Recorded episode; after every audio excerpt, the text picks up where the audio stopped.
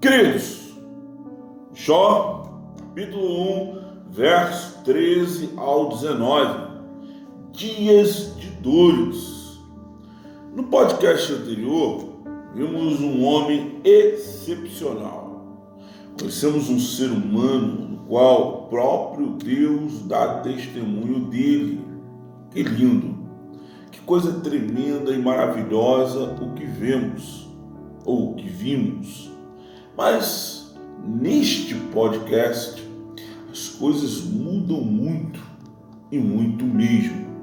Lembro que por muitos anos pensei que ninguém seria capaz de mexer com a minha mente, tanto que as frases da infantaria ecoavam em minha mente como desistir nunca, recuar jamais, avançar sempre, um guerreiro encontra motivação para lutar em qualquer situação e, mesmo rastejando, consegue forças para se reerguer. Até o dia que o guerreiro foi ao chão, rastejando, o guerreiro conseguiu forças para se reerguer. Demorou para voltar ao normal. Sua mente, cabeça não permitiam já que ela carregava o choro e o lamento de sua mãe. Aquele telefonema, seu toque, as palavras, o choro e o lamento, quando sendo levada para o hospital de dentro do Uber ligou dizendo: "Meu filho, não deixa que eles me internem. Meu filho, por favor, Naquele momento, o infante foi ao chão.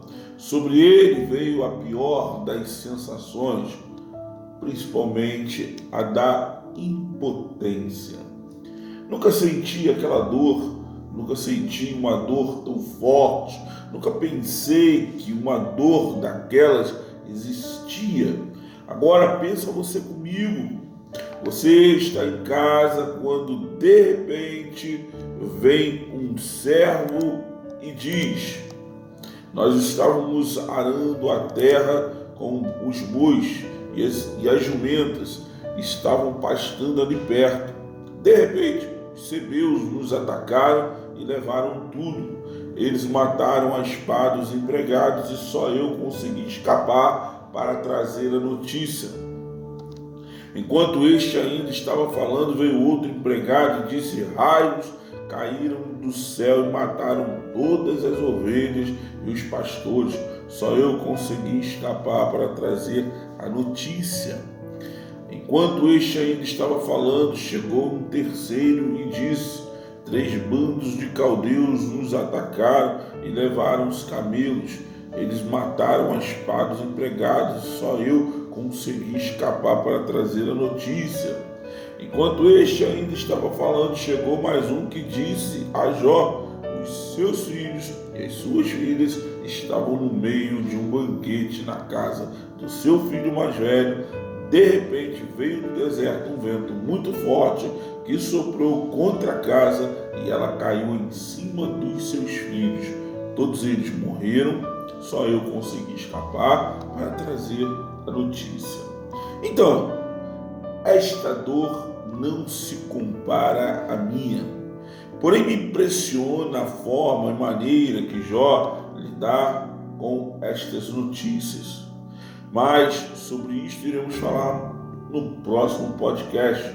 Neste, nós vamos nos ater aos fatos, porque são eles que nos chamam a atenção e nos impressionam. Sete famílias reunidas se divertindo como sempre faziam. Você consegue imaginar que um furacão naquele dia iria atingir aquela casa matando todos? Vamos refletir, gente. Todo esse desastre deveria nos fazer algumas perguntas, ou deveria, é, deveria nos fazer algumas perguntas, como estamos preparados para que tipo de notícia em nossa vida? Porque coisas deste tipo acontecem em Jó, não aconteceria conosco? Porque os desastres fazem parte de nossas vidas. Tem como impedir? Perguntas como estas nos fazem perceber que cometemos um grave erro em nossa vida. Qual? Todos estamos sujeitos aos desastres deste mundo. Ninguém está ileso. 2. É um erro contemplar o bom e ignorar o ruim, fazendo-nos negligenciar os desastres. Com isso, não nos preparamos para eles. Ou seja, estas frases nos ensinam que não devemos deixar que os desastres da vida atrapalhem a continuidade de nossos sonhos. Que devemos aprender a transformar os nossos desastres em oportunidades. Nós precisamos entender que um momento de paciência pode evitar um grande desastre. Um momento de impaciência pode arruinar toda uma vida. Amém? Que o Senhor te abençoe e te guarde. Que o Senhor faça resplandecer sobre ti o seu rosto, te dando paciência, te ajudando a evitar alguns desastres. Que o Senhor esteja te livrando da impaciência que tem a tendência de nos levar à ruína. Que o Senhor te guarde, que o Senhor te proteja, que o Senhor te ajude, que o Senhor te abençoe. Em nome de Jesus.